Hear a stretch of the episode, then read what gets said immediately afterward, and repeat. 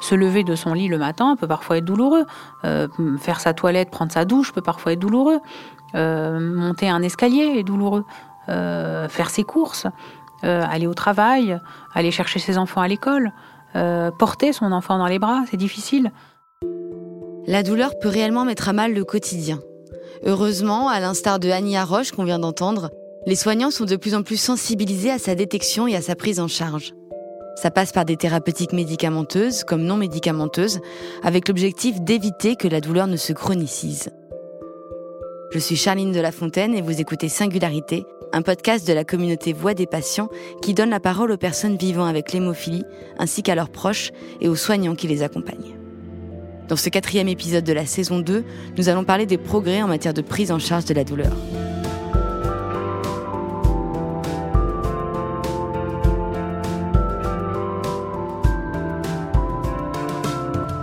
Le planning de consultation du docteur Annie Roche est chargé, ou devrais-je même dire surchargé.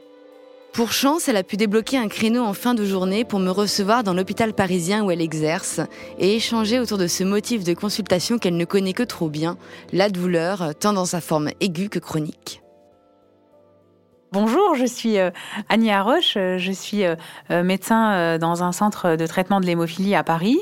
Je suis pédiatre et je vois essentiellement en consultation des enfants, des grands enfants et des adolescents jusqu'à jusqu'à l'âge jeune adulte. Et puis je vois également parfois des adultes en consultation, en urgence lorsqu'il y a un souci aigu, et parfois de manière ponctuelle dans le cadre de leur prise en charge. La plainte douloureuse est, assez fréquente, tant chez les adultes que chez les enfants d'ailleurs, au moment euh, des épisodes hémorragiques euh, aigus, au moment d'une hémarthrose par exemple, ou d'un hématome euh, musculaire. Et puis aussi, parfois, la douleur chronique est également présente, puisque les patients sont parfois un petit peu abîmés du fait de la récidive d'épisodes hémorragiques, d'hémarthrose.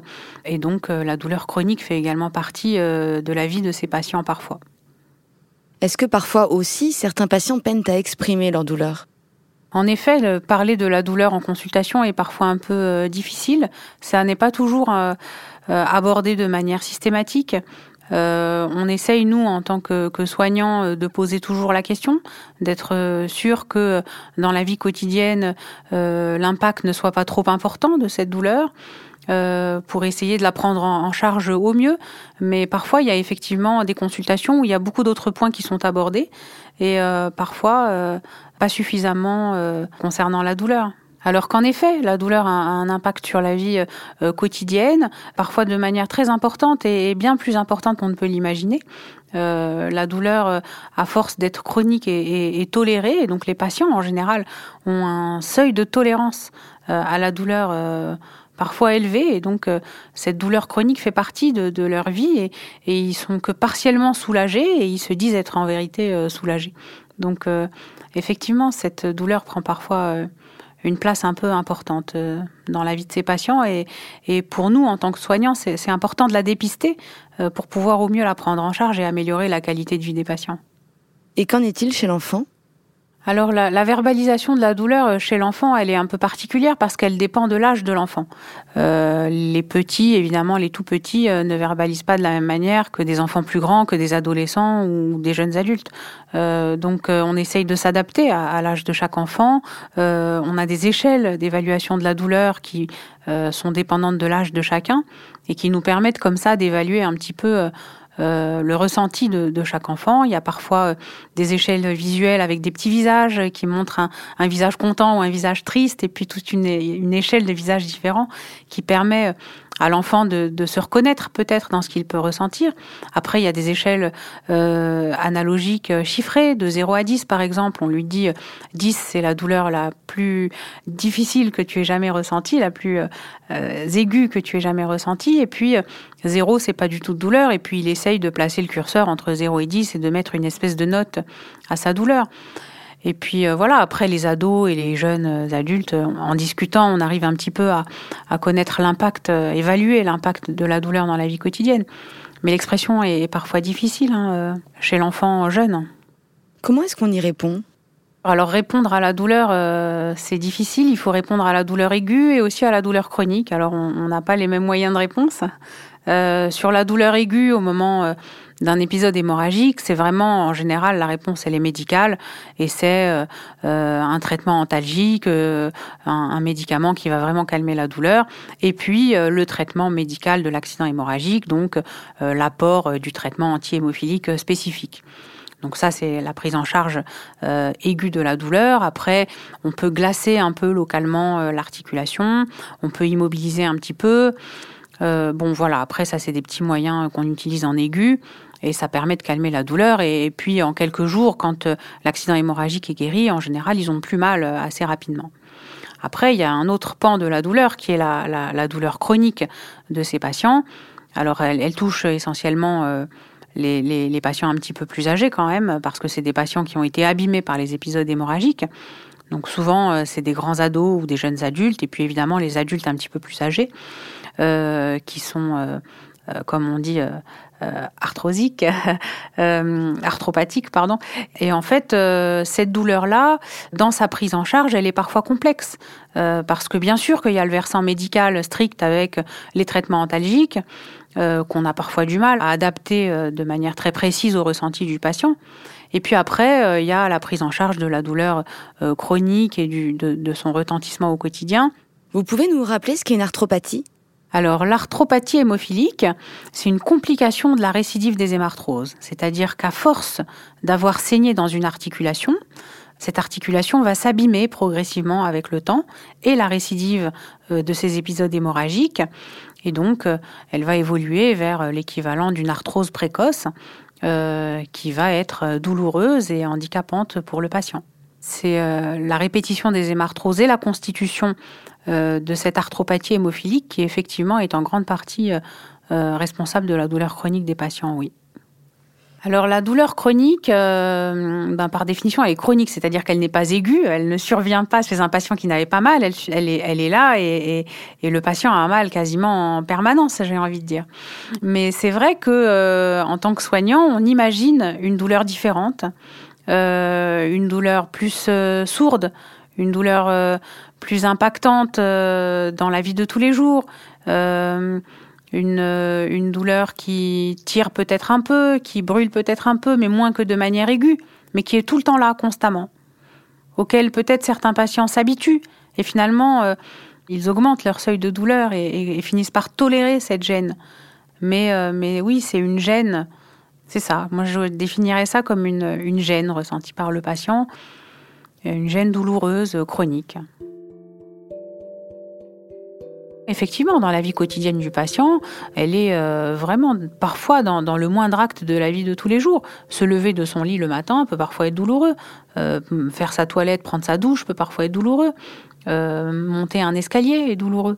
faire ses courses, aller au travail, aller chercher ses enfants à l'école, porter son enfant dans les bras, c'est difficile. Donc oui, la douleur, elle est parfois vraiment tout le temps, tout le temps là, et, et elle peut parfois pousser à des ressentis euh, très, parfois très extrêmes. Et donc, euh, il faut être vigilant à ça et, et, essayer de la prendre en charge avant qu'elle ne devienne trop invalidante. Il s'agit déjà, dites-vous, de, rassurer vos patients. Comment est-ce que vous procédez? Bah, Les premiers mots sont des mots de, réassurance, de, dire que euh, on, est là pour, pour les soulager et qu'on fera de notre mieux pour les prendre en charge, médicalement, psychologiquement et spécifiquement contre la douleur. En pédiatrie, on rassure également les parents ah, Bien sûr que les parents ont une place importante là, et effectivement, euh, à la limite, j'ai envie de dire, on, réassure d'abord les parents avant de réassurer l'enfant. Euh, parce que euh, les enfants ont étonnamment une espèce de ressource en eux qui n'existe pas toujours chez l'adulte, hein, qu'on perd un peu en grandissant. Et donc effectivement, les, parents ont une perception de la douleur de leur enfant, parfois très douloureuse également. Hein. Et donc oui, on essaye de d'abord réassurer les parents avant de réassurer l'enfant. Est-ce qu'on a progressé en matière de suivi et d'accompagnement des personnes douloureuses? Alors l'évolution de la prise en charge de la douleur a, euh, je l'espère, évolué de manière positive ces dernières années. En tant que soignant, on essaye d'y être de plus en plus sensible. Euh, il me semble que euh, il, y a, il, y a, quelques années en arrière, on l'a dépisté moins. et donc on la prenait probablement moins en charge. Aujourd'hui, on essaye d'être effectivement plus proactif dans notre manière de faire en consultation et de poser les questions vraiment de manière très axée et très franche sur la douleur ressentie du patient. Euh, en termes de prise en charge, euh, évidemment, on a les médicaments, hein, les antalgiques euh, tels qu'on les connaît aujourd'hui. Il y a des trois paliers classiques d'antalgiques, les paliers 1, 2, 3. Il n'y a pas de nouveaux médicaments au sens innovation thérapeutique pour la douleur. Pour ce qui est justement de la prescription d'antidouleurs, est-ce que vous veillez à informer les patients quant au risque de mésusage? Euh, oui, tout à fait. On essaye de sensibiliser les patients euh, au mésusage de certains médicaments. On leur euh, conseille fortement d'à chaque fois revenir nous voir en consultation pour renouveler les ordonnances, pour ne pas qu'il y ait d'automédication sur certains médicaments qui effectivement peuvent entraîner une dépendance, hein, les opiacés notamment. Et donc, c'est important sur ce point-là d'être vigilant sur la prescription d'un point de vue médical et sur euh, l'éducation thérapeutique du patient, en effet, euh, pour qu'il revienne à chaque fois euh, en consultation régulièrement, se faire évaluer, évaluer sa douleur et, adapter au mieux la prescription, oui. Qui sont les professionnels de santé qui prennent en charge les douleurs des personnes hémophiles? Alors les, professionnels de santé qui prennent en charge la douleur, alors d'abord il y a évidemment le médecin du centre de l'hémophilie hein, en premier lieu, puisque c'est le premier euh, médecin qui finalement va, tenter de dépister et qui reçoit la plainte première euh, du patient. Donc on essaye de faire au mieux pour effectivement prendre en charge la douleur. Après on travaille aussi en collaboration avec des équipes spécialisées de médecins qui prennent en charge la douleur, des consultations spécialisées antidouleur, qui nous aident pas mal hein, dans, euh, dans, notre, dans la prise en charge de ces patients, qui les voient de manière spécifique en consultation, indépendamment de nos consultations d'hémophilie. Donc ça, ça aide pas mal pour adapter les traitements. Et puis aussi proposer des traitements alternatifs, la cryothérapie, euh, la kinésithérapie. Nous également, on propose hein, en consultation la prise en charge par des kinésithérapeutes. Le renforcement musculaire, c'est important hein, pour euh, le, voilà l'amélioration de l'état articulaire des patients et la diminution de la douleur. On encourage l'activité physique adaptée pour les patients les plus abîmés. Et puis, euh, ces médecins de la douleur euh, proposent, donc je disais, la cryothérapie, parfois la balnéothérapie, parfois euh, le TENS. Le TENS, c'est appliquer un petit courant électrique au niveau de là où, où le patient ressent sa douleur pour atténuer l'influx nerveux douloureux, en fait. Et donc, voilà, c'est une, une possibilité d'utilisation de ces, de ces thérapeutiques chez le patient hémophile. Est-ce que vous pouvez également nous expliquer en quoi est-ce que consiste la cryothérapie pour les personnes hémophiles? Alors la cryothérapie correspond à l'application de froid euh, localement au niveau de la zone douloureuse du patient. Et donc euh, on applique euh, soit directement des packs de froid protégés évidemment, il faut protéger sa peau parce que le froid brûle de manière un peu paradoxal, mais, mais le froid brûle la peau, donc il faut y faire attention. Donc soit l'application de packs de froid tout simplement, soit en, en séance de kinésithérapie avec le kinésithérapeute, euh, un, petit appareil qui applique directement du froid localement. Euh, là, où, euh, là où le patient est douloureux et ça aide effectivement les patients à être un petit peu mieux soulagés. Et il y a aussi les massages. Alors le kinésithérapeute effectivement euh, euh, propose également des massages. Il propose euh, des exercices physiques hein, de, qui permettent de remuscler un petit peu le patient, de tonifier un petit peu les muscles autour d'une articulation. il propose parfois quelques étirements pour assouplir un peu l'articulation. Et puis il peut proposer certains exercices hein, d'étirement ou de consolidation musculaire à faire à la maison. Donc oui, effectivement, hein, le, kinésithérapeute est, nous est d'une grande aide parfois. Et puis on peut aussi s'aider de la balnéo? Alors la balnéothérapie, euh, c'est euh, faire quelques exercices euh, dans l'eau, parce que l'eau permet aux patients de ne pas ressentir la lourdeur de ses membres. Et donc en se sentant plus léger, on arrive à mieux mobiliser ses articulations. Et donc l'exercice dans l'eau permet de remuscler de manière un petit peu plus facile son système musculo-squelettique et de renforcer tout ce qu'il y a autour des articulations. Et ça aide en effet les patients à mieux se mobiliser euh, du fait de cet euh, allègement euh, des mouvements dans l'eau. On a également de plus en plus d'éléments sur les bénéfices de l'activité physique. Alors l'activité physique est bénéfique en général à tout le monde et en particulier aux patients hémophiles pour plusieurs raisons. La première, c'est que elle permet de maintenir un état musculo-squelettique en, bonne santé et donc permet aux patients d'avoir une musculature solide et donc des articulations un petit peu plus protégées par cette musculature. Après, la pratique d'une activité physique va permettre euh, d'assouplir les articulations, euh, euh, de mieux appréhender notre équilibre et donc du coup probablement de nous protéger contre les chutes éventuelles. elle permet de se sentir un petit peu mieux dans sa peau, d'améliorer l'estime de soi et puis d'améliorer sa qualité de vie en général. elle permet également de, de maintenir un poids de forme, de ne pas être en surpoids, parce que le surpoids a également comme conséquence euh, de, peser sur les articulations. Donc un patient qui a des articulations déjà un petit peu abîmées, c'est important qu'il euh, continue euh, d'avoir une activité physique pour maintenir un poids de forme. Et puis après, il y a tout l'aspect un peu social du sport.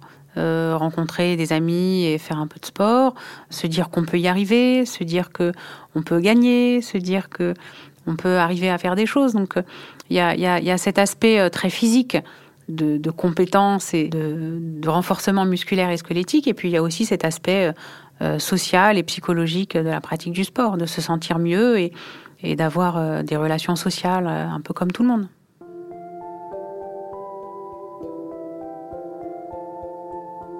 Comment ça se passe quand la douleur est trop présente? Alors il y a effectivement les patients euh, qui sont très douloureux et, qui peuvent pas faire de sport euh, comme on l'entend. Et donc ces patients-là, on essaye de leur proposer euh, ce qu'on appelle une activité physique adaptée. donc avec le plus souvent soit un kinésithérapeute, soit un, coach d'activité physique adaptée. lorsque c'est possible, et donc on leur propose des activités vraiment adaptées à leur situation physique. Euh, à leur ressenti. C'est-à-dire qu'un patient avec des articulations très abîmées, on va commencer vraiment euh, par des petites séances de marche, euh, des petites séances d'étirement, voilà, des, choses un peu très très douces au départ, et puis après progressivement, en fonction de ce qu'il ressent et de ce qui est ce qu'il devient possible de faire, d'adapter au mieux une activité de plus en plus intense peut-être, mais en tout cas les patients les plus abîmés, on essaye effectivement de les faire prendre en charge par ce type de méthode, quoi, pour adapter au mieux euh, l'activité physique. Mais ne pas en faire euh, n'est pas une option qu'on a envie de prendre. Et quand toutes ces prises en charge ne suffisent pas, qu'est-ce qui nous reste comme solution? Alors parfois, il y a des solutions orthopédiques euh, à l'arthropathie. Donc une arthropathie très évoluée chez un patient hémophile va parfois aboutir, euh, lorsque l'articulation est vraiment détruite, euh, à, l'indication de la pose d'une prothèse. Et donc euh, une prothèse articulaire, on peut dire que c'est une forme de prise en charge de la douleur finalement, parce que ça apporte une solution fonctionnelle au patient, de pouvoir replier sa jambe, remarcher correctement, et donc forcément d'être un petit peu mieux soulagé en effet. Donc il y a effectivement ces solutions on va dire entre guillemets rhumato-orthopédique. Il n'y a pas que la prothèse. On peut parfois avoir des solutions d'infiltration euh, de médicaments intra-articulaires. C'est d'ailleurs la première option euh, avant la prothèse. C'est l'infiltration articulaire. Euh, on peut parfois aller faire des synovectomies, c'est-à-dire enlever la synoviale à l'intérieur de l'articulation, puisque c'est cette membrane-là à l'intérieur de l'articulation qui saigne. Et lorsqu'elle est très inflammatoire, très volumineuse, elle devient gênante. Euh, elle entretient le saignement et la récidive euh, du saignement. Donc parfois on fait euh, des synovectomies. On peut faire effectivement des, arthrodèses ou poser des prothèses à l'extrême. Donc oui, les solutions rhumatologiques et orthopédiques participent à la prise en charge de la douleur du patient, bien sûr. Et on n'a pas parlé des thérapeutiques complémentaires dans les centres euh, de prise en charge de la douleur, au, moment des consultations spécialisées antidouleurs, euh, les médecins de la douleur peuvent également proposer euh, des prises en charge un petit peu parallèles aux traitements médicamenteux habituels, en particulier la sophrologie, la méditation, l'hypnose et l'auto-hypnose. Et donc, ces types de prises en charge sont parfois très bénéfiques aux patients. Hein. L'idée, c'est aussi de veiller sur la santé mentale. Alors la santé mentale euh, est effectivement un, point très important.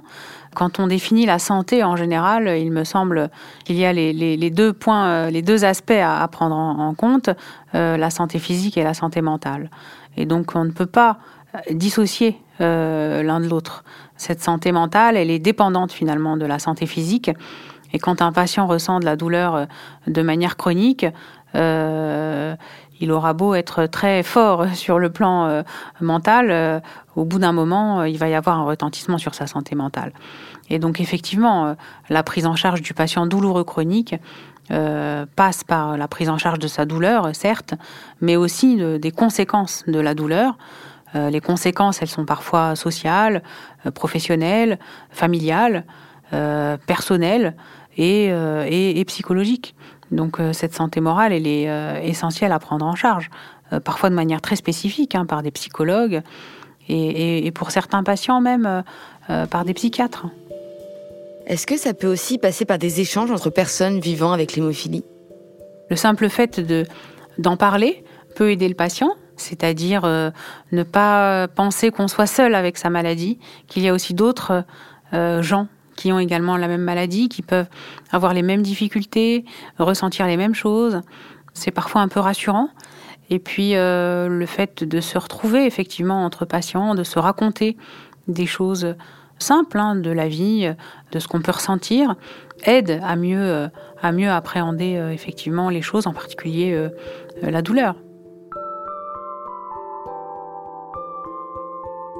Vous venez d'écouter le quatrième épisode de Singularité, un podcast de Voix des patients, la plateforme d'accompagnement des personnes atteintes de maladies chroniques des laboratoires Roche et Chougaï.